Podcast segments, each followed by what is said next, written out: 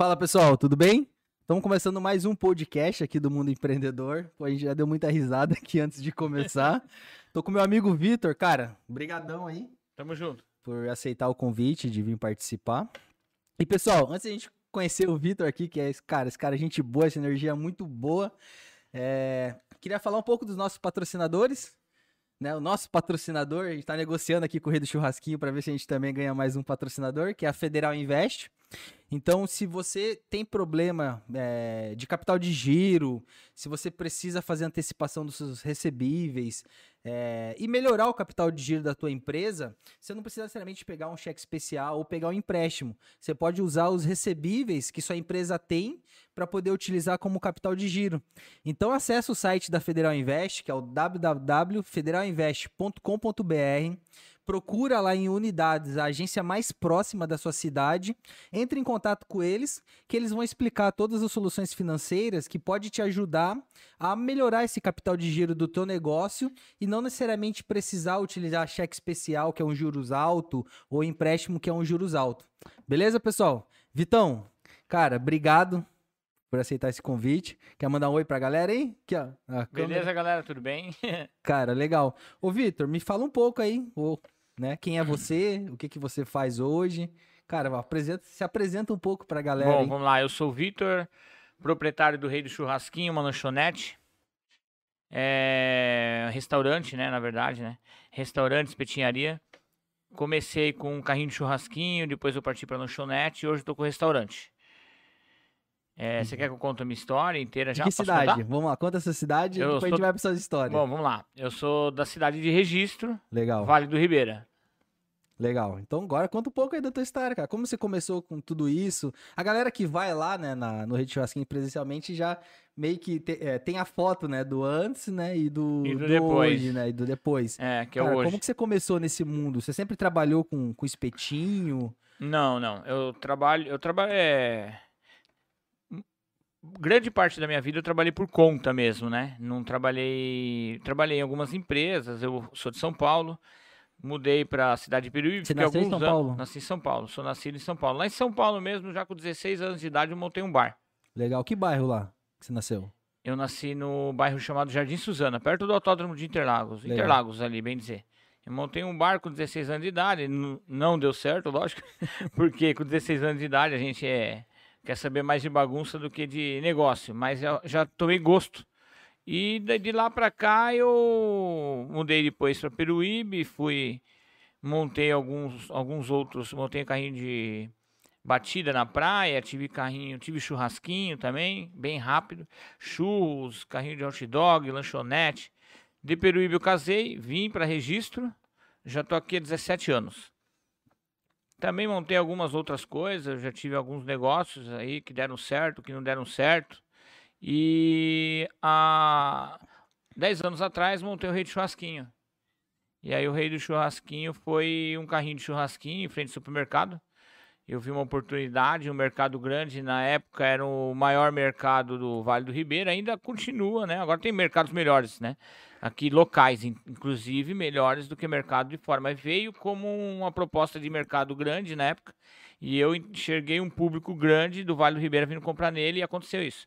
Aí eu resolvi pesquisei o que seria prático, fácil e rápido para montar na frente, para ter giro rápido e na época eu resolvi o carrinho de churrasquinho, que eu tinha um pouco de know-how já em Peruíbe, pouca coisa, né? E deu certo, deu muito certo lá. Lá, lá, lá em São Paulo, o senhor tá até com quantos anos? Morando em São Paulo. Até meus 21 anos. E aí depois foi pra Fui Peruíbe. pra Peruíbe, fiquei seis anos lá. O que te fez ir pra Peruíbe? Cara, eu mudei pra casa da minha avó na época, mas é pra correr a praia. Eu gostava da praia pra caramba. Aí eu fui morar com a minha avó. Meu pai tava vendendo a casa, já ia pra Peruíbe, meus pais, meu pai e a mãe. E aí eu falei, eu já vou então. Eu fui pra lá, arrumei emprego lá. Eu comecei a trabalhar com um tio meu que tinha pizzaria. Aí lá eu trabalhei em churrascaria, pizzaria. Sempre foi minha área, restaurante, churrascaria, pizzaria, lanchonete. Sempre gostei de trabalhar na área de alimentação. Cara, legal. E aí que te fez vir pra registro? Como que você veio parar aqui no Vale do E Ribeira? lá em Peruíbe eu casei e tive duas filhas lá. E eu casei, a minha esposa, ela é daquele registro, mas ela, já, ela tava morando lá, né? quando A gente se conheceu. E aí eu montei uma lanchonete, aí vai, monta um negócio, dá certo. Na Peruíbe é cidade muito de temporada. E eu vim procurar outra cidade que tinha é, mais vida própria, né? Que não era só temporada. E eu vim, na época era essa. Eu tinha carrinho de batida na praia e tudo, e batida, carrinho de batida na praia era só temporada. E aí eu vim com o propósito de registro para poder trabalhar. Eu arrumei emprego aqui, trabalhei na pizzaria por um ano e depois já montei meus negócios e fui correndo atrás. Montei uma coisa, montei outra e tal. Eu sempre gostei de trabalhar, sempre tentei, né? Trabalhar por conta. E, e aí foi quando eu tive a ideia do carrinho de churrasquinho. Na época tinham dois lugares só em registro que vendia churrasquinho, mas ninguém vendia. E aí eu montei um carrinho. Carrinho mesmo tinha só um e outro ponto era uma churrasqueira na frente mesmo, num bar. Aí montei, deu certo, deu muito certo. Eu sempre é, aprendi minha vida toda, aprendi com um tio meu que tinha pizzaria em tio e primos lá em Peruíbe, chamava da Pizzaria Firenze, né? Da época era a top dos top. E, e eu trabalhava também na produção de, das mercadorias lá da pizzaria. E eu sempre aprendi na qualidade, sempre prezei isso. E eu trabalhei em cima de qualidade. Trabalho hoje em cima de qualidade, né? Às vezes eu agrego agrego preço na qualidade, mas eu trabalho com a qualidade.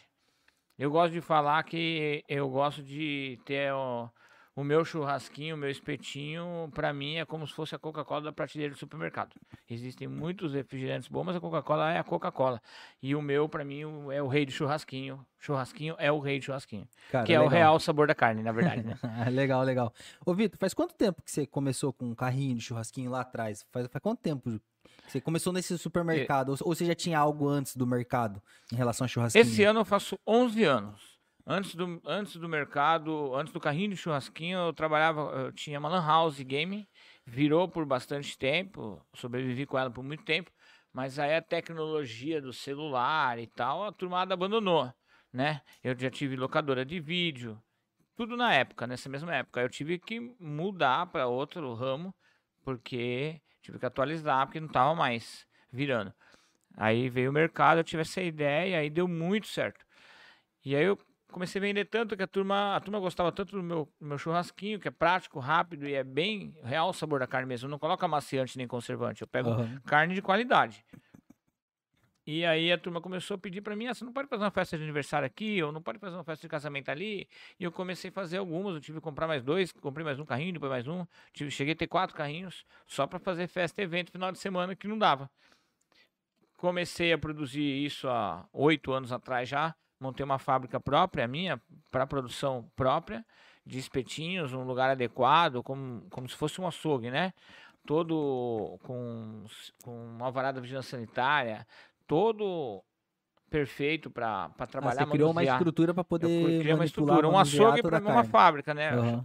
Na verdade, é uma fábrica de espetinhos. Aí eu embalo ele a vácuo para mim mesmo, para me vender nos meus carrinhos no meu restaurante hoje. Os espetinhos chegam para mim, tudo embalado a vácuo. É outra empresa. É uma empresa, é, fábrica de espetinhos Rei de Churrasquinho, que fornece para o restaurante Rei de Churrasquinho. Hoje é restaurante. Na época eu comecei para fornecer para meus carrinhos, depois cliente consumidor final queria levar para fazer churrasco na, na, na, no rio, na praia, na, na, casa do parente, no sítio, eu comecei a vender espetinho embalado a vácuo. Deu bastante certo, muito certo? Foi aí que, eu, que surgiu a ideia de eu procurar algum lugar maior para poder atender os meus clientes e amigos assim, um conforto e para mim poder ter uma variedade maior. E aí eu abri o um restaurante tem dois anos e meio. Cara, de... co como que foi, Vitor, essa, essa transição porque imagina assim, tipo, você tocar um carrinho, né? Por mais que você já tinha toda essa estrutura, é uma coisa, né? É. Você tinha um carrinho ou você tinha mais carrinhos espalhados pela cidade? Na época que eu montei o restaurante só tinha um, mas eu já cheguei a ter quatro carrinhos, quatro pontos diferentes. Legal. E, e, e como que foi essa transição? Né, é, dos carrinhos outra, pra, outra empresa. É um salto muito grande, é diferente. Eu já tive outros negócios com um número de colaboradores aí até 4, 5, 6 colaboradores, mas não nesse porte de 20, 30 colaboradores, 25 colaboradores. Eu nunca tive nesse tamanho e, e um custo fixo bem maior, então assim o risco é muito grande, tem que tomar cuidado. Você vende mais, você ganha mais, mas se você não tomar cuidado, a queda é muito mais rápida e muito mais forte, não consegue levantar. Então é bem. Eu acho que todo, toda a experiência que eu tive como ambulante, como festas e eventos, e trabalhando para os outros também, né? Trabalhando no CNPJ de, de outras empresas, eu aprendi, peguei um know-how, que foi o que me deu uma segurança. E eu também sempre procurei fazer muito curso. Curso, workshop, o que, o que tem para fazer de cursos e workshop que estava no meu alcance, eu, eu, eu estava fazendo e faço até hoje. A gente nunca tá bom o suficiente, né? Se a gente não se aperfeiçoar cada mês, a cada ano. Ô, Vitor, eu, eu, lembro que você. Não sei como que é o nome, se posso dizer, se é presidente, diretor da, da galera dos ambulantes. Né? Presidente né? da, da, associação. associação né? É. Como, cara, me conta um pouco dessa experiência, como que foi ser presidente dessa associação, é, quais dificuldades que pô, os ambulantes, né? É, é, vivem, né? As dificuldades que você, que você vivenciou isso foi, na prática. Na verdade foi assim, ó, eu fui fazer uma festa como vendedor ambulante, carrinho de churrasquinho, chamada Toro Nagashi, e todo mundo lá dentro, e eu como vendedor ambulante coloquei o carrinho do lado de fora, é, não na porta, mas próximo, né? Para poder pegar o público que tá entrando, a gente tá... Vendedor ambulante é trabalhador, e é difícil, hein? Não é qualquer um que consegue ser vendedor ambulante. Tem muito empresário que não consegue ser vendedor ambulante porque não é fácil. Então, acho que essa experiência de, de ambulante antes de virar um comércio de porta aberta fortalece. É... E proibiram a gente de trabalhar, tava eu, mais uns 4, 5 proibiram, mas a gente tava tudo organizadinho, bonitinho. Tentamos entrar no padrão de preço, proibiram e eu fiquei chateado na época e eu falei, ah, meu, vocês não tem nenhum, eu tava no começo, não conhecia muito os ambulantes, vocês não tem nenhum grupo aí e tal, e começamos a fazer um grupo, na época não tinha nem WhatsApp, faz tempo isso aí. aí, mas aí criamos um grupo, nem lembro como foi que a gente se comunicava, mas não era WhatsApp. Telefone mesmo, acho. Criamos um grupo. SMS, né? Se é, encontrava. É, sei lá, nem lembro. É, aí, Orkut. Orkut. Aí criamos um grupo.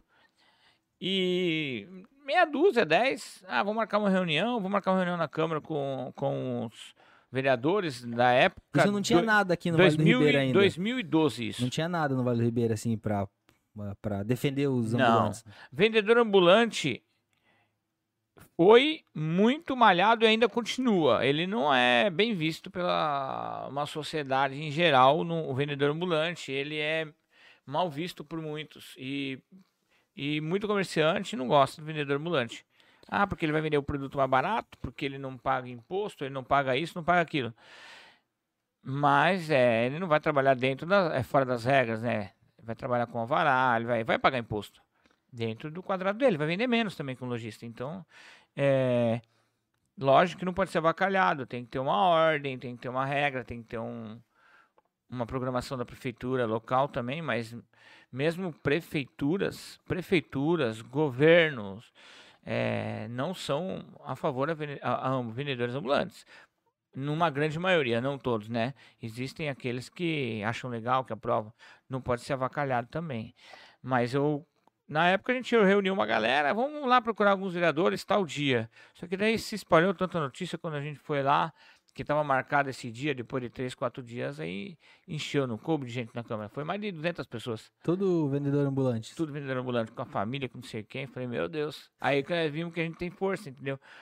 E que todo mundo estava atrás do mesmo propósito, trabalhar, regularizar na prefeitura, pagar imposto. Todo mundo quer pagar imposto. Pode perguntar para qualquer vendedor ambulante na rua. Você quer pagar imposto? A prefeitura dá um, um imposto para você, você quer pagar? Ele vai falar, quer. Porque ele quer trabalhar, ele quer que dê, dê autorização para ele trabalhar. Só que é bem difícil. Isso é uma guerra ainda, né? Uma luta. Eu sou a favor do vendedor. Eu não sou mais vendedor ambulante, mas sou.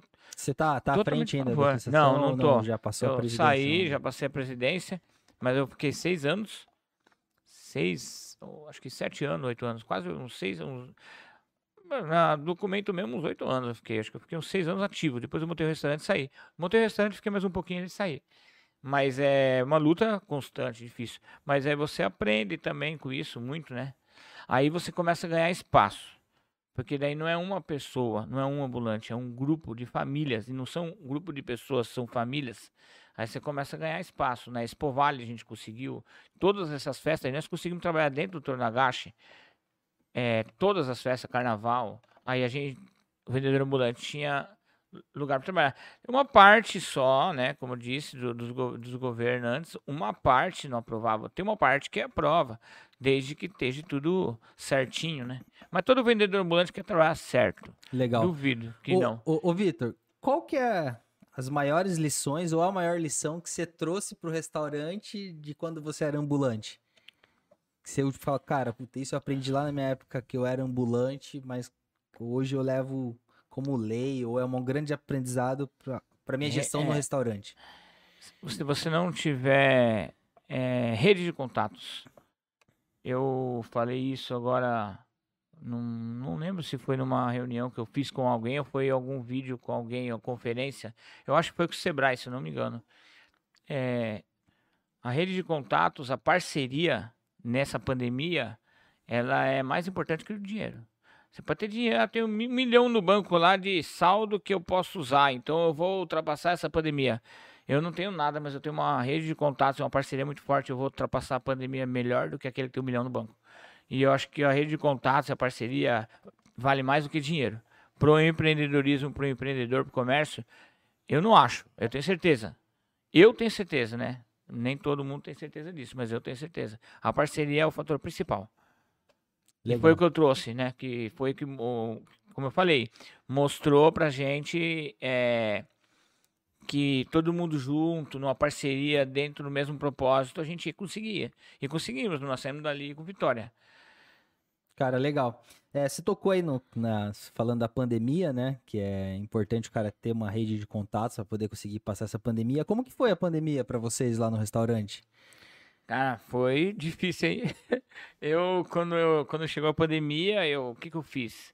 Aí eu, a pandemia... Primeiro, assim, antes, como que tava o movimento meses antes da pandemia? Cara, o movimento tava, tava bom. bom médio. Eu tinha um ano. Eu fiz uhum. um ano de restaurante. O investimento lá foi muito grande. Tava pagando as Quem conhece o restaurante, o antes, quem é da cidade aqui sabe o antes, como era antes, e, e entrou lá e viu como tá depois, eu troquei encanamento, eu troquei toda a parte elétrica. Então, a turma viu que ali foi um investimento muito alto. O retorno não é rápido. E eu não tinha capital de giro. Tava pagando, ele tava se pagando dívidas que eu fiz, que eu vendi carro, vendi terreno, vendi casa, vendi moto, eu vendi um monte de coisa que eu tinha e ainda tive que pegar uma 50% do, do investimento emprestado.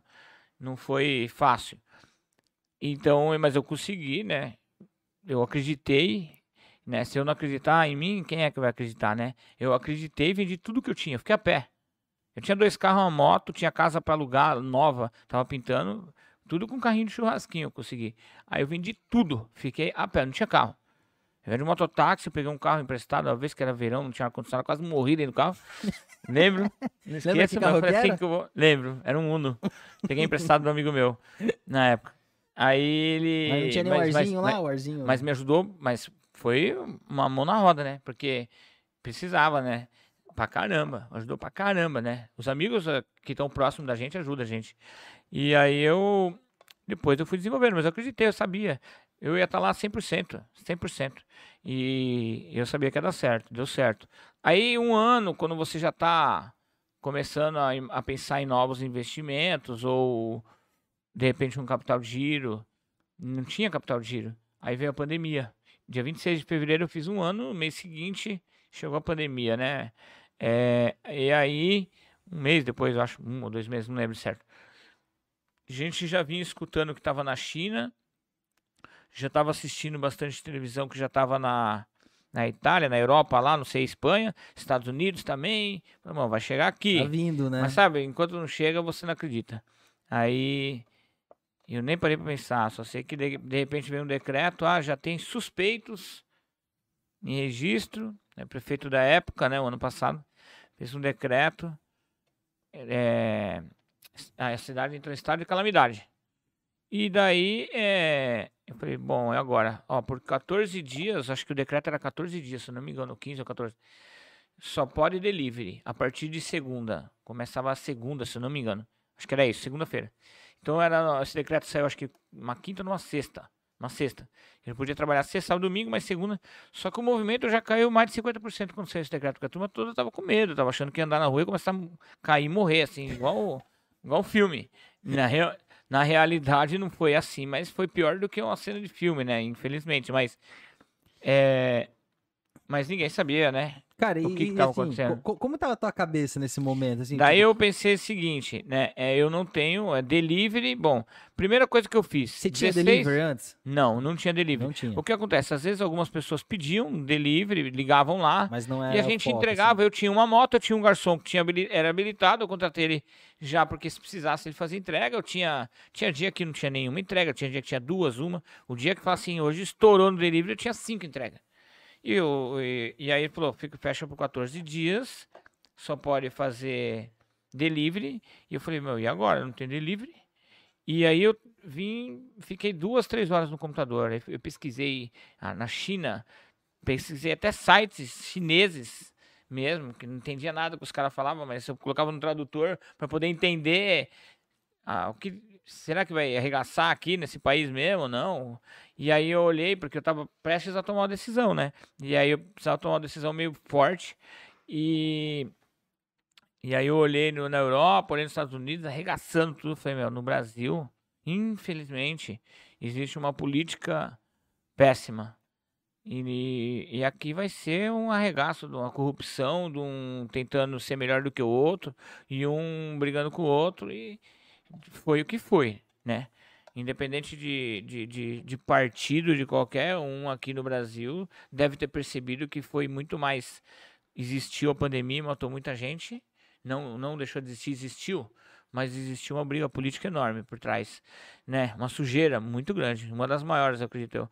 E aí eu pensei, meu, e agora? Então eu vi que tava feio, chamei todo mundo. Peguei minha filha, que me tinha, ajuda muito. tinha, tinha quantos funcionários antes da pandemia? 16. 16. Aí eu liguei pra todo mundo, mandei mensagem no grupo, falei assim, olha, reunião hoje, tal hora, todo mundo aqui tinha. Todo isso, mundo aqui. isso antes de sair o decreto? Ou quando saiu? Não, quando saiu o decreto. Entendi. Saiu numa sexta ou numa quinta, não lembro, e segunda ia começar. Saiu, mas ó, vai começar a valer segunda. Entendi. Aí eu chamei todo mundo lá e falei, ó, tá acontecendo isso, isso, isso, isso. Mostrei na televisão lá e tal, tal, tal, tal, tal, tal.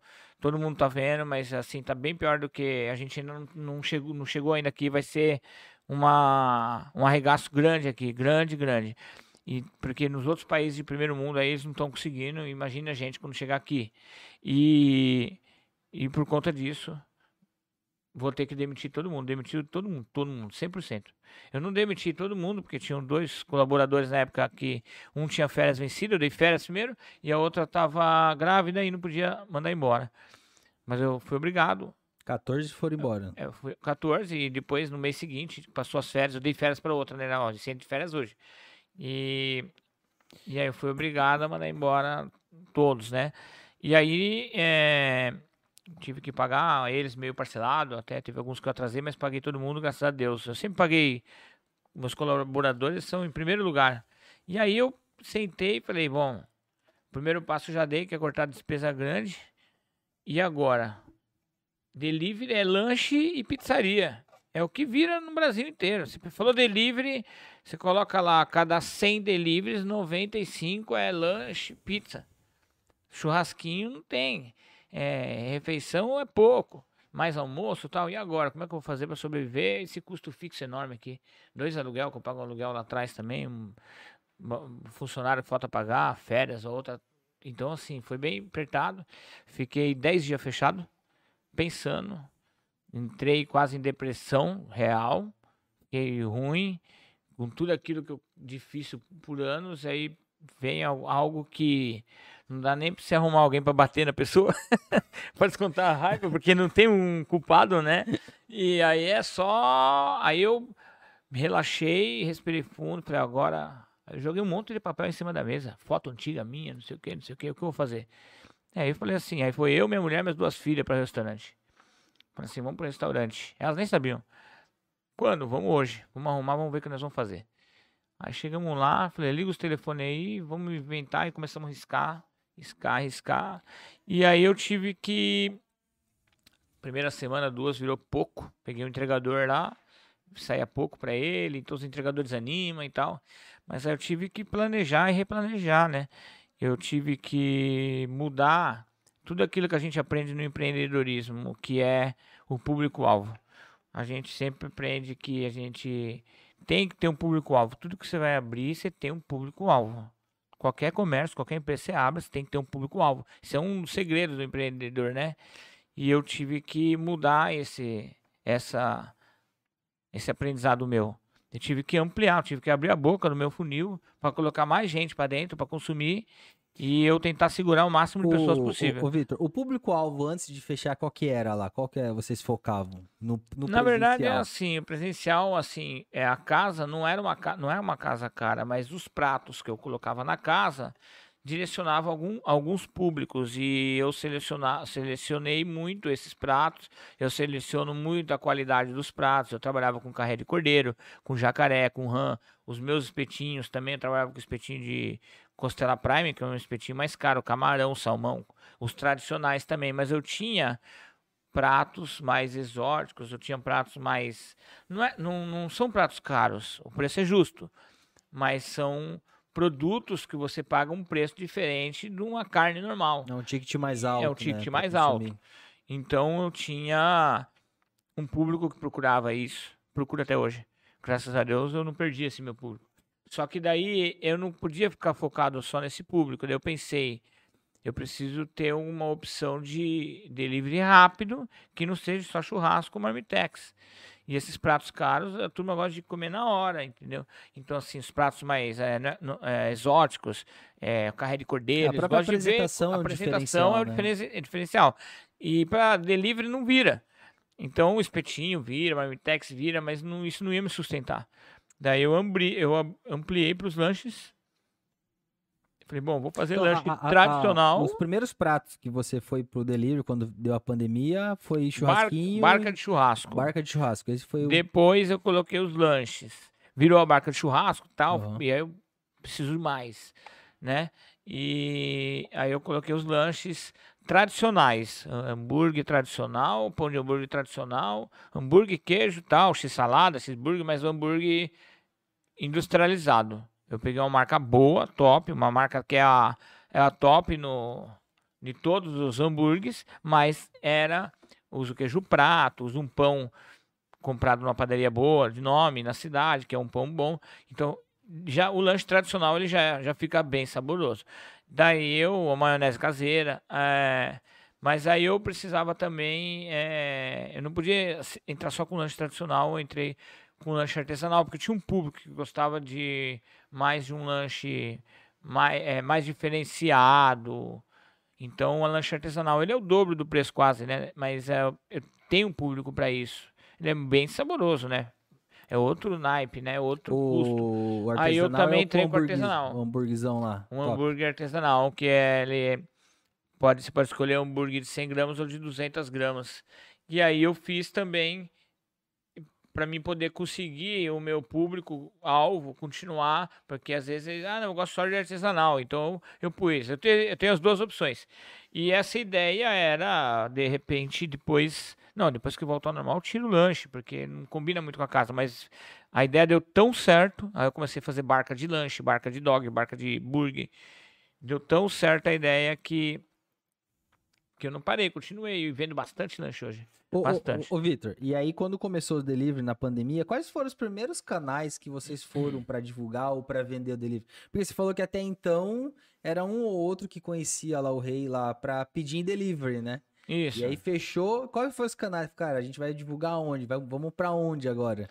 É, divulgar? É, divulgação foi WhatsApp, Instagram e Facebook. Mas aí os aplicativos, né? É, aplicativos, né? É, de venda de. Como é que fala aí? Como é que eu posso falar? Bom, os aplicativos de, né, é, de né? delivery, né? É, que tinha, você colocava lá e a turma entra né, no aplicativo, ah, vou pedir esse lanche X, Y, Z, né? Ah, então você já então, entrou já com essas frentes, já redes sociais e entrei, aplicativo já. Entrei, entrei. E o que me ajudou muito também foi o frango atropelado. É, conta um pouco pra galera. Eu, eu queria. Frango assado todo. Eu, desde quando eu nasci, né? Desde que eu me, me, me, conheço, meu pai sempre, minha mãe, final de semana é frango assado. Ah, vamos comprar um frango assado na padaria, ou no mercado, ou, ou no açougue, vende frango assado. Todo e, domingo, e é né? máquina de frango. Máquina que gira o frango lá, televisão de cachorro que a turma fala. E. no gás, né, e tal. Mas eu não queria que fosse dessa forma. Há muitos anos atrás, quando eu mudei para cá, eu trouxe essa ideia para essa pizzaria que eu trabalhei, do frango atropelado, que eu conhecia já essa ideia em Peruíbe. E eles faziam assado na churrasqueira, um frango aberto. Daí, na época que ele foi comprar, eu falei, ah, compra uma churrasqueirona. E aí veio essa churrasqueira com uma tampa que é a churrasqueira bafo, grandona. E aí ele ficou diferenciado. Então, na época, depois que eu saí da pizzaria, até fechou. Ninguém nunca mais fez, teve mais um ou dois que fez aí, mas não deu muito certo. Eu acho que tá fechado. E eu, eu pensei, bom, vou vender frango assado, mas eu não quero um frango. Porque é gostoso o frango de máquina que vende. Eu como também. É uma delícia. Só que é um frango que tem em toda esquina. Bem, bem real, né? Igual uma coxinha tem em toda esquina. Então eu queria fazer algo que fosse diferente. E que tivesse a ver com com o meu estabelecimento, que é tudo no carvão. Lá os espetinhos meus não são na churrasqueira elétrica, é no carvão. Dentro da cozinha lá tem uma coifa enorme. Quem quiser ir lá pode olhar. É tudo feito no carvão mesmo, na brasa. Por isso que dá um sabor diferente. E aí eu resolvi fazer, eu comprei uma máquina de frango atropelado. Frango atropelado é um frango aberto, assado na brasa, no carvão, na grelha. E aí eu fecho a máquina, então ele fica meio que defumado. Quem já experimentou sabe. Tenho clientes lá semanal. Tá, cada semana aumenta. Comprei uma, aí não deu, comprei outra, aí não deu. Tô com cinco máquinas hoje. Aí eu também faço costela assada, pernil assado. E agora eu vou começar a fazer. Daqui umas duas semanas vou, vai chegar a sexta churrasqueira, eu vou começar a fazer outras carnes. Em produção, faltou uma amostra, né? Né? Só para experimentar, hein? A costela é uma delícia. É louco. Ô, ô Vitor, e, e, aí você chamou, chamou toda a sua família, falou, turmada, vamos se juntar aqui para passar essa pandemia junto. E vocês ficaram quanto tempo nessa, nessa pegada aí? Só você, sua esposa e suas filhas? Nós ficamos, acho que um mês ou dois, o movimento já começou a crescer. Aí eu chamei já um, um, um dos que trabalhava comigo, já chamei de volta. Aí ele entrou na cozinha, mas tudo fechado. Registro sofreu não tem como fazer uma comparação, mas eu acredito que uma das cidades que mais sofreu do Brasil, falar a verdade você. Não é nem do estado. Do estado eu tenho 99% de certeza que foi registro. Eu acredito do Brasil, uma das cidades que mais sofreu foi registro. Registro. Não Vale do Ribeira. A, a, o decreto vinha para o Vale do Ribeira, mas existiu algumas flexibilizações de prefeitura para prefeitura. Registro foi mais na linha do quando, governador mesmo, que não veio deu muito o certo. O decreto tinha horário de delivery? Não, quando veio o decreto, o delivery era ah. sem horário, mas a turma não pede. É, chegou 11 horas, meia-noite, não pede mais, é pouca coisa. Então, você mesmo por conta não fica trabalhando direto. Entendi. Mas imagine só, eu já não tinha delivery. E aí, na hora que veio a pandemia, um monte de gente não tinha delivery, um monte de gente ficou desempregado, um monte de funcionário meu ficou desempregado, um monte de funcionário do, do outro ficou desempregado. O que aconteceu? Tinha, sei lá, vou dar um chute aqui, tá? Se tinha 100 casas com delivery é, no Vale do Ribeiro, não, em registro, em registro, se tinha 50, era muito. Hoje deve ter umas 400, 500. Todo mundo começou a vender delivery, mesmo funcionário público. Eu conheço funcionário público que tem delivery, que na pandemia colocou e ah, eu vou ficar em casa mesmo, já estava recebendo tal. Falou para mim. E eu vou para cima, mas também vou, quero ganhar dinheiro, quero, né? Porque mesmo funcionário público, eu acho que teve alguns que diminuiu um pouco o salário também. Não tenho certeza, mas porque tinha alguns outros prêmios aí, você não ganha, né? Você não trabalha, não é, ganha. Foi, a pandemia foi algo muito novo, né? Ninguém nunca Ninguém viveu isso da nossa geração, mas né? Foi difícil, hein? Porque bem difícil e tá sendo difícil agora também. Então, e aí, como que foi essa retomada? O que acontece? Daí abre, fecha, aí, e piora. Porque, ah, agora pode abrir. Aí você recontrata 2, 3, 4. Aí fecha. Você tem que fazer acerto com 2, 3, 4. Aí pode abrir. Teve uma vez que fizeram um decreto abrir, ficou um dia ou dois. Imagine, eu lá comprei caixa de tomate, caixa de laranja, saco de limão, saco de cebola. Imagine os outros também, igual eu. E aí estragou tudo. Não dá pra guardar. Chopp, quando fechou a pandemia, eu perdi 250 litros de chopp. 250 litros de chopp é dois pau e meio hoje na preço de custo. Na época era o mesmo preço. Então, assim, só de. Não tem como guardar. Tem validade. Então, a turma, além de não entrar dinheiro. E olha, Eletro, Sabesp, imposto, não parou. Ah, Eletro não cortou. Ah, mas nós não cortamos a luz e nem a água na pandemia. Mas quando saiu o decreto, uma semana depois, Veio ele vinha, arrega vinha arregaçando. Pode perguntar para todos os comerciantes aí. Vinha que vinha moendo, todo mundo. Mas aí o cara abriu agora, faz uma semana, ele tinha conta de 10 meses parado para pagar. Como ele vai pagar lá 20 mil de conta de luz? Em uma primeira semana que não vai quase ninguém, tá todo mundo com medo ainda. Então, o imposto, todos os impostos, alvará de bombeiro, alvará de vigilância sanitária, alvará da prefeitura, alvará de trabalho, todos os impostos. Contabilidade, não para. As coisas não param. Você tem que continuar pagando tudo. Eu, no meu caso, aluguel, continuei também. E... Então, e co- como que é? Você chegou a negociar com, com o proprietário? É, o meu- flexível, ele não foi? Não, ele é bem gente boa, assim. Legal. É, aí ele teve dois aluguéis, dois meses que ele cobrou só 50% logo no começo. Mas assim, ele não é uma pessoa que tem um monte de aluguel, vive de aluguel, mas assim, tem 20 lugares. Ele só tem esse. Não sei se tem mais, acho que não. Então ele precisa dessa grana também, né? Então mesmo que, mesmo que a pessoa tenha 10 lugares alugados, é difícil você falar, pessoal, é, meu, mas você tem que me entender. Só que o cara vive disso também.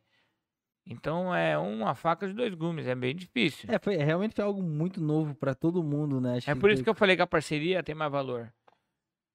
Muito mais valor do que o dinheiro. Você pode pagar o aluguel certinho, mas a parceria é bem mais. Você sempre foi correto e atra... eu atrasei bastante. Atrasei um mês, atrasei outro mês, aí pagava, atrasava, pagava. Mas eu consegui. Só que eu atrasei muito. Mas ele quebrou muito juros. Vai atrasar, não, não vou cobrar juros, não.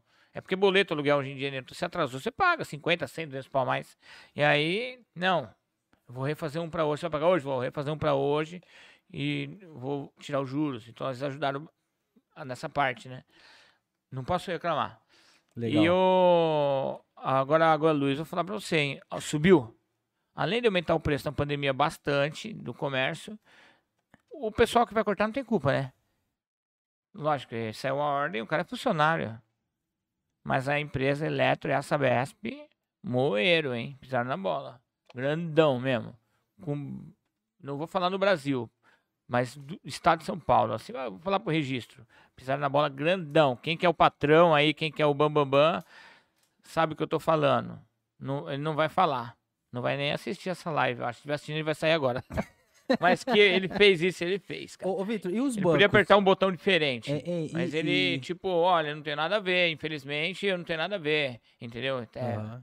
sei lá. E, e os bancos estiveram ao seu lado nesse momento de Cara, o pandemia? banco, Como que o foi essa banco relação? foi até legal. Assim, eles... Eu tinha só um banco na época, né? Uhum. Hoje eu tenho dois. Ele foi até legal, assim, entenderam?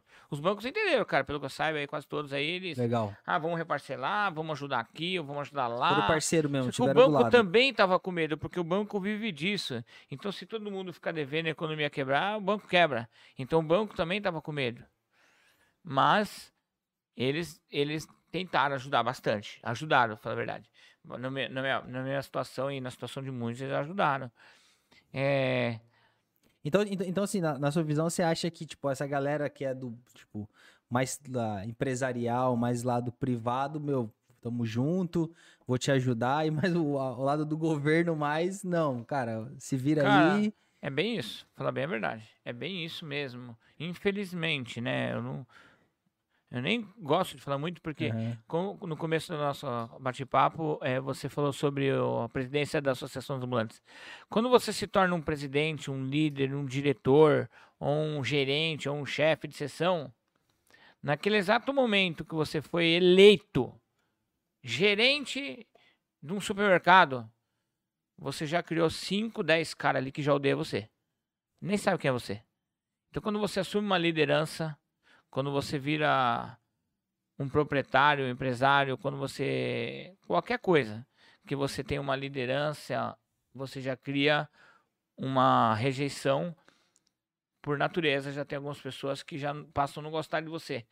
Quando entrou a pandemia, nós criamos um grupo né, chamado Trabalho Registro. Juntamos os comerciantes, saímos na rua, aparecemos na televisão e tudo para poder tentar no grupo mostrar para o governador que não adianta tá lotada. A Praça Beira Rio ficava lotada, lotada. E o meu comércio ninguém não podia atender. Mas não adianta. Então, assim, no, na visão do, do, dos governantes, a pandemia, eles fechavam o comércio. Isso é, é o que eles falam. Eu vou falar a palavra deles, tá? Do, do, do, do governador mesmo, que foi ele que criou toda a regra. E aí os prefeitos só, re, só repassam a palavra do governador. Não, a gente fecha o comércio, porque se está tudo fechado, a população não vai sair para rua, aí não aglomera. Então era isso que era que era era por isso que eles fechavam o comércio. Não, a gente sabe que o restaurante cada um sentado não vai transmitir, mas a gente tem que fechar porque senão eles todo mundo vai sair para ir para o restaurante ou para não sei onde e aí dá aglomeração. Essa é a palavra do governador. Não é isso, ele sabe que não é. Foi tudo um jogo político, na verdade. Então, porque a aglomeração continuou. A gente estava enxergando isso e não podia trabalhar. Aí nós montamos esse grupo. Aí quando a gente montou esse grupo, aí já criou uma rejeição enorme também. De um monte de gente inventando, falando e tal. Que não é fácil, né? Mas aí, é, com o tempo, a gente conseguiu reabrir. Como nós mudamos a, as estratégias bastante no comércio. E o que que acontece? Eu fiquei muito dentro da cozinha, no caixa, no salão, quando reabriu. Minha filha, que está comigo no meu braço direito, e peguei um funcionário a mais. Minha esposa estava lá, minhas duas filhas, minha filha de 17 anos e a outra mais velha estava lá. Então, nós, nossa família, nós, nós fomos nossos funcionários. Depois a gente foi agregando funcionários aos poucos. Com isso, eu enxerguei muita coisa que dava para melhorar. Então, isso que eu queria perguntar. O, o que que trouxe de melhoria é, a pandemia para vocês? Tipo, cara, todo mundo sofreu, né? Todo mundo sofreu, não passou por, por aperto, mas assim... Então, eu consegui... É, o que, que trouxe de bom? Eu ah. consegui enxergar mais adentro a minha empresa e consegui enxergar mais de perto também as necessidades dos meus clientes. E até hoje funciona assim, eu como junto com meus funcionários. Na hora da janta eu sento junto. Às vezes eu como antes porque eu vou embora, ou... mas assim, se eu tô com fome na hora da janta, eu sento lá e o que eles estão jantando eu janto. Quando fecha o restaurante. Então, sempre que eu lanço um prato novo, algo do tipo, todo mundo come. Antes de, antes de, de colocar para rodar, meus, meus funcionários eles comem. Eu coloco todo mundo para comer, experimentar e ver como é que é. Quando eu saio para mercar para fora, Curitiba, São Paulo, Santos, eu passo em mercado grande, mercadão e eu vejo espetinho balada vácuo. Toda vez que eu saio, eu trago. É, se tiver três marcas, eu trago um de cada. Porque daí eu pego, trago, levo pro restaurante já para falar, faz, vocês vão jantar. É isso que vocês vão comer hoje. Nós vamos comer junto, vou comer junto. Para mim poder ver é, a qualidade dos espetinhos que estão na rede de supermercado e, e a gente fazer um, uma comparação, ver se encontra algum diferencial legal, né? Mas eu sempre prezo pela qualidade. O meu espetinho é um espetinho gourmet. Então, e não existe ainda essa linha de espetinho gourmet no mercado. É o que eu tô querendo entrar. Lá na pandemia, quando eu comecei o frango, deu muito certo, foi o que me ajudou. A minha família lá dentro, eu consegui entender mais o desenvolver da minha casa, mudei algumas coisas, tal. E devagarzinho fui colocando um a um. Isso me ajudou muito, foi muito. E até hoje minha família está lá dentro ajudando. Não, não, não se afastamos, assim, tem mais pessoas ajudando, mas até hoje eles estão lá dentro ajudando. O que para mim foi um diferencial muito grande na pandemia, hoje eu tenho um movimento digamos, maior do que antes da pandemia. É isso que eu ia perguntar, como que foi essa retomada presencial, né? Tipo, porque parece que tá todo mundo meio que enxergando aquela luz no fim do túnel, né? Então, do pra, eu fiquei assustado. Não, na hora que acabar a economia, vai ser difícil, ninguém tem dinheiro. Quando acabar o auxílio, ninguém tem dinheiro. Fiquei meio preocupado, uhum. entendeu? E ainda um pouco preocupado eu fico, mas eu já tenho um monte de é, estratégia em mente plano B, plano C, se caso uma economia cair, eu, eu pesquiso muito para fora, é, economistas e tudo mais, que, que eles e várias ideias, o que, que eles falam, né? E hoje eles mudaram a conversa. Uh, no começo, no meio, até no, no, final do ano passado, no começo desse ano, a economia vai vir no meio do ano 2021, vai demorar cinco anos para voltar ao normal e vai ser a maior quebra econômica da história. Então a conversa é nessa. Hoje mudaram a conversa. Hoje a conversa via Brasil foi mudada é que nós estamos dando a volta por cima e, E nem acabou a pandemia ainda, que não acabou, tá praticamente, mas assim, eu sigo muito, muitos economistas e converso muito com. Tinha até um economista que foi professor da minha filha que morava em Sete Barras, faleceu já. De vez em quando eu conversava com ele, ano passado, retrasado. Sempre conversava. Então tem outras pessoas do grupo. Eu tinha um grupo que eu estava junto. Eu não sou economista, mas a gente tem que. Ó, o, o, fator agora é economia, porque parou o mundo inteiro, a roda parou, o dinheiro parou, então a gente tem que ir atrás do cara que entende para saber. E aí, o que, que você acha que vai acontecer? Vamos investir ou não vamos? Vamos segurar o dinheiro no banco? O que, que nós faz? Então é para pegar as ideias, né? Tem que pegar quem entende melhor. E aí, como que foi a retomada presencialmente lá? Daí ficou toda a galera reprimida abriu, em casa, né? É, na verdade, a gente ficou com mais medo do que o cliente. Uhum. O funcionário fica com mais medo do que o cliente. O cliente vem senta na mesa. A gente atende ele vai embora. E eles ficam entre eles, a família deles. Nós vamos atender 50 por noite. Então, o perigo é bem maior pra gente do que para eles. Se fosse passar uma... Então, eu sempre cuidei muito disso. Máscara, álcool gel e tal, tal, tal. Detergente, lavar a mão direto. É... Então, sempre prezei muito isso. Eu tenho um álcool já no banheiro, no corredor do espelho. Para poder, graças a Deus, eu, a gente não tem nenhum histórico registrado de nenhum colaborador que pegou Covid. Pode ser que de repente pegou, a gente não sabe, mas não tem nenhum histórico registrado. Ninguém ficou assim ruim. Primeiro que eu, que eu fiquei meio ruim, já fui fazer teste. Tem um funcionário meu que meio assim, era gripe, foi fazer teste, não era. Então, a gente tomou bastante cuidado. E os clientes também no começo ficavam com medo de vir, né? Todo mundo, hoje tá todo mundo, já não aguenta mais, né? E já tá vendo que tá acabando. Meio que acostumou que na verdade a doença matou pra caramba. Mas eh, foi real a doença, né? Não foi mentira. Então, até hoje ainda tá matando, mas assim, já diminuiu. Ela tá quase invisível em vista de, do começo do ano. É, o que me ajudou muito na pandemia, assim, para mim, três fatores, né? Inclusive, não sei se tem problema falar assim, ó, tipo, marca aqui, ou não, não, de fulano, ou onde eu fiz o curso. Não, né? É, tá. Então, eu sempre fui muito atrás do Sebrae. Tudo. Eu acho que não vou falar 100%, mas 90% de cursos do Sebrae eu já fiz. Tem alguns que eu já fiz umas duas, três vezes, até que eu pedi assim, ó, eu preciso de um auxílio, uma ficha técnica. Ah, mas você já tem esse curso aqui, também outro dia você veio, sua filha também já fez, mas eu, eu quero de novo dar uma revisada. Então é bom pra caramba. O Sebrae acho que foi fundamental na vida, na sobrevivência para mim foi o Sebrae.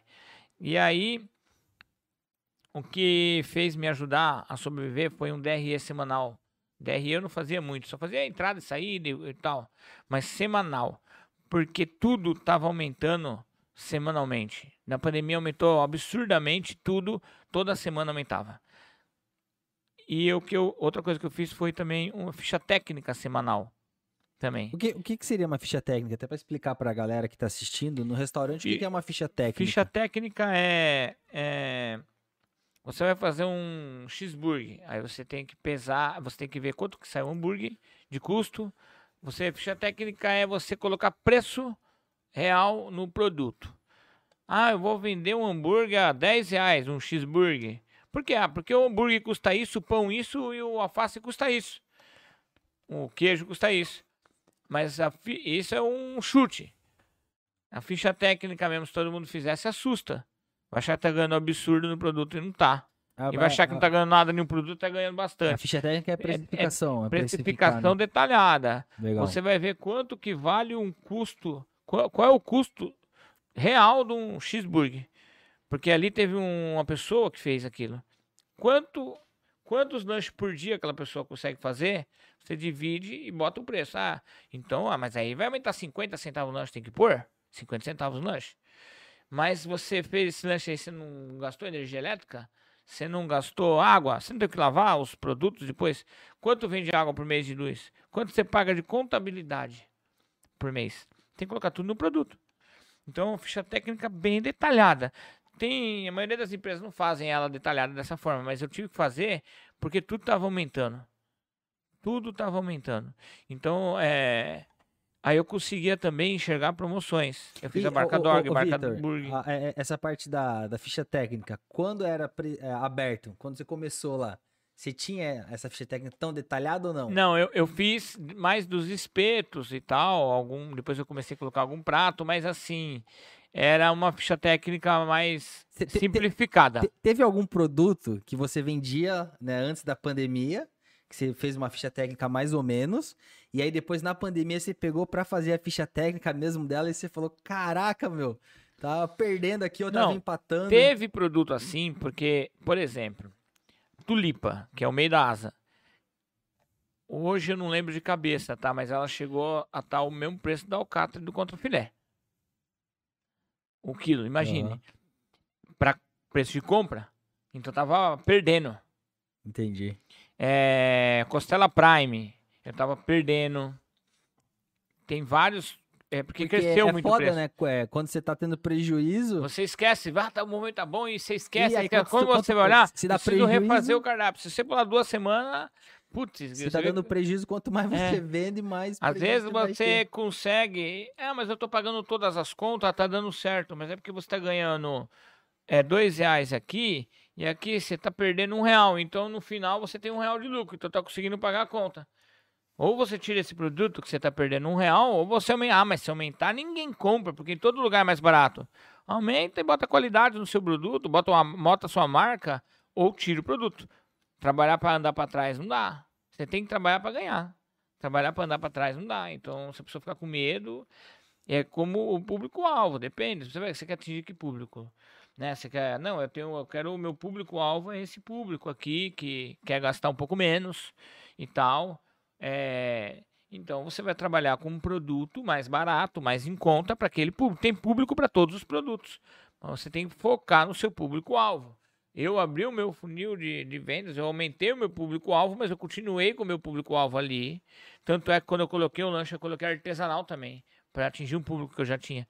E o lanche tradicional que eu faço, eu colo- fiz uma ficha técnica detalhada, meu lanche consegui por preço de mercado dos lanches tradicionais aqui.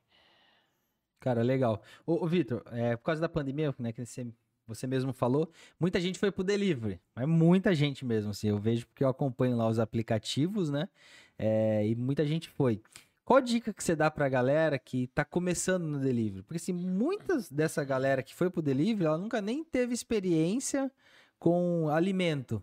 Então, é complicado. Eu, é assim, a dica que eu dou, a primeira dica que eu dou, procurar o Sebrae. Legal. Sabe por quê? Porque lá o Sebrae vai ramificar. Você já tem CNPJ? Já fazer todo um acompanhamento. Você já tem. Vamos fazer abrir um MEI. Agora seria legal você procurar vigilância sanitária. Vai começar a ficar um pouco caro, que a pessoa tem que pagar o MEI, tem que pagar o valor da vigilância sanitária. Mas ela, além de se tornar mais. Além de ter uma segurança maior para o empreendedor, para o empresário, você começa a ter linha de crédito também. Você consegue mais linha de crédito. E é, você tem uma segurança maior para você em termos de qualidade. Porque a vigilância sanitária ela vai chegar lá, ela vai. Você não pode trabalhar com piso, com cal. Você tem que pôr um piso, um azulejo, algum tipo. Ah, mas eu nem tenho dinheiro para isso. Se não tem dinheiro, você trabalha no CNPJ de outra pessoa primeiro, para depois você montar o seu. Porque se você for montar a vacalhar de qualquer jeito, não vai. Um monte de gente quebrou. Na pandemia, teve um monte de gente que quebrou já funcionando, e teve um monte de gente que abriu com dinheiro que pegou da empresa e quebrou também. Porque trabalhava na empresa, eu sou chapeiro, manjo pra caramba, sei fazer lanche. Sem fazer lanche não é empresário, é chapeiro. Vai virar empresário, ficar sem dormir, é, não conseguir. Tem que. Amanhã eu tenho que pagar aluguel. é, será que eu vou vender? Aí você compra lá pão de hambúrguer que dura três dias, dois, três dias, você compra lá aquele normal, daqui a pouco não vendeu nem metade, você tem que jogar metade fora. Primeiro na segunda semana você come, depois você não come mais. E assim é com todos os outros produtos também. Ah, e agora tá difícil, então vou comprar esse produto mais barato. Quem mexe com peixe, né, com casas que me... eu não, não, não trabalho, né? Eu trabalho pouco, uma coisinha ou outra. Agora a gente tá fazendo yakisoba, né? Também, tempurá. E eu tenho espetinho de salmão, camarão também. Mas quem trabalha com salmão nessas casas é. Que vende comida japonesa, né? É. Salmão é caro pra caramba, cara. Você é louco. É igual. Carne também é caro pra caramba. Carne subiu muito. que eu compro. Então Tudo quem tá trabalha com pra salmão. caramba agora, né? Você trabalha com salmão, cara, Puta, aí não. não, não aí, se, essa semana choveu pra caramba ou não virou. Ou deu muito sol, sei lá. Não sei como que é o público do, deles, assim, né? Não estudei isso, essa parte. Mas. E aí não vendeu. Imagine, estragou uma caixinha de salmão. Quanto é uma caixinha de salmão, cara? Quebra o cara. Então tem que tomar cuidado com tudo isso aí diariamente. Primeira coisa que eu acho que, que todo mundo que quer virar empresário, empreendedor, é, tem dois fatores principais. Eu falei um primeiro que é o Sebrae e o segundo, faça o que você ama. Se você fizer o que você ama, você não vai trabalhar nenhum dia sequer e 50% da sua empresa já deu certo. Legal. Essa é a frase da humanidade, caraca. É, todo final de podcast, a gente tem uma, um, um quadro, não sei se é assim que se chama a produção, chamado Frase para a Humanidade. Ah, que é. é uma frase, uma frase, uma dica que você dá para a galera que está assistindo. Você quer mandar essa frase? Já mandou já aqui, mas tem uma frase que você gostaria de. Não, é, na verdade, eu falo isso para meus filhos e todos os meus funcionários, colaboradores, para mim, meus colaboradores são como se da minha família. Todo mundo que trabalha comigo sabe. Quem já trabalhou comigo também sabe. Né? Eu sento, brinco, dou risada, falamos besteira junto. E se eu pegar um funcionário sério, serião, focado no trabalho serão, não consigo. Não fica. Porque tem que ser uma pessoa que desenvolve, que dá risada, alegria no, no, no serviço, né? E eu sempre falo para meus filhos, para minha esposa e para todos os meus amigos e colaboradores: a gente tem que trabalhar com aquilo que a gente ama. Não vamos trabalhar por dinheiro e nem porque a gente gosta. Você tem que amar de paixão, louco, ser louco por aquilo. Se precisar, eu moro aqui, porque eu amo tanto isso, você não vai trabalhar nenhum dia sequer. Trabalhe com aquilo que você ama. Essa é uma frase que já existe, né? Mas eu levo para mim. Trabalhe com aquilo que você ama, que você não vai trabalhar um dia sequer. Boa. Essa né? é a né? frase da humanidade.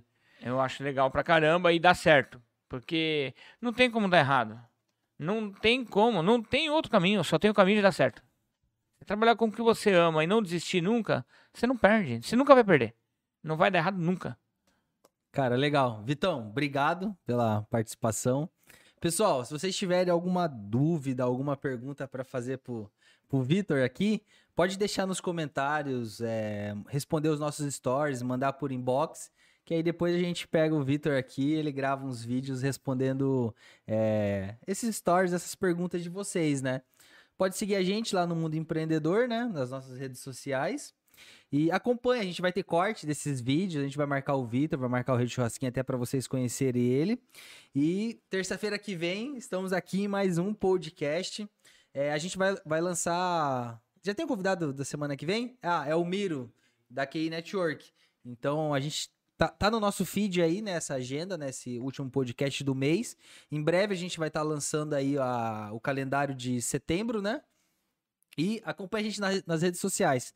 Se vocês tiverem também indicação de pessoas que, pô, Douglas, eu acho muito legal é, esse profissional, esse empresário, ou essa pessoa que tem esse projeto aqui no Vale do Ribeira e aí bater um papo, pode deixar marcado aqui nas na nossas redes sociais, nos comentários, que nossa equipe vai, vai dar uma olhada, vai fazer essa lista. Beleza, pessoal? Vitão, cara, Valeu, obrigado. obrigado mano. Foi muito bom. Tamo junto. Pai de papo. Estamos é, esperando aquele cupom de desconto top pra galera que assiste aqui nosso né? podcast, né? né? Demorou. Ó, em Fala breve, é, nós vamos lançar também. A gente sempre faz stand-up lá, né? Vai ter dia 15 de setembro agora, nós vamos ter stand-up aí com Diego Menassi, grande stand-up. Eu sou fã desse cara. É, vai vir Lucas Salles. Lucas Salles já foi Pânico, CQC, é, A Fazenda. Hoje ele trabalha na Band, fazendo programa de culinária lá, do Guedes, com Edu Guedes, legal pra caramba. Vai ter também o Lucas Dória. Lucas Dória é o Dentinho, entregador de pizza do SBT da Praça Nossa. Dia 15 vai cair numa quarta-feira, vai ser a quarta do riso no Rei do Churrasquinho. Dia 15 nós vamos fazer o lançamento do Clube do Rei. E aí lá no dia 15 para frente que a gente vai dar mais detalhes como que vai ser esse Clube do Rei. Já tem um caneco grande e vai ter bastante vantagens para quem fizer parte do Clube do Rei. Cara, legal. Pessoal, a gente vai deixar o Vitor e a, o Rede Churrasquinho marcado aí para vocês acompanharem eles. Obrigado novamente pela presença de todos, Vitão. Ah, legal. O André Marques tá dia 14 de setembro aqui, né? Tá. Uma... O Matheus aumentou até o estúdio aí, Andrezão. Você conversa com o Matheus aí. Pessoal, brigadão pela presença e tamo junto. Valeu. Valeu.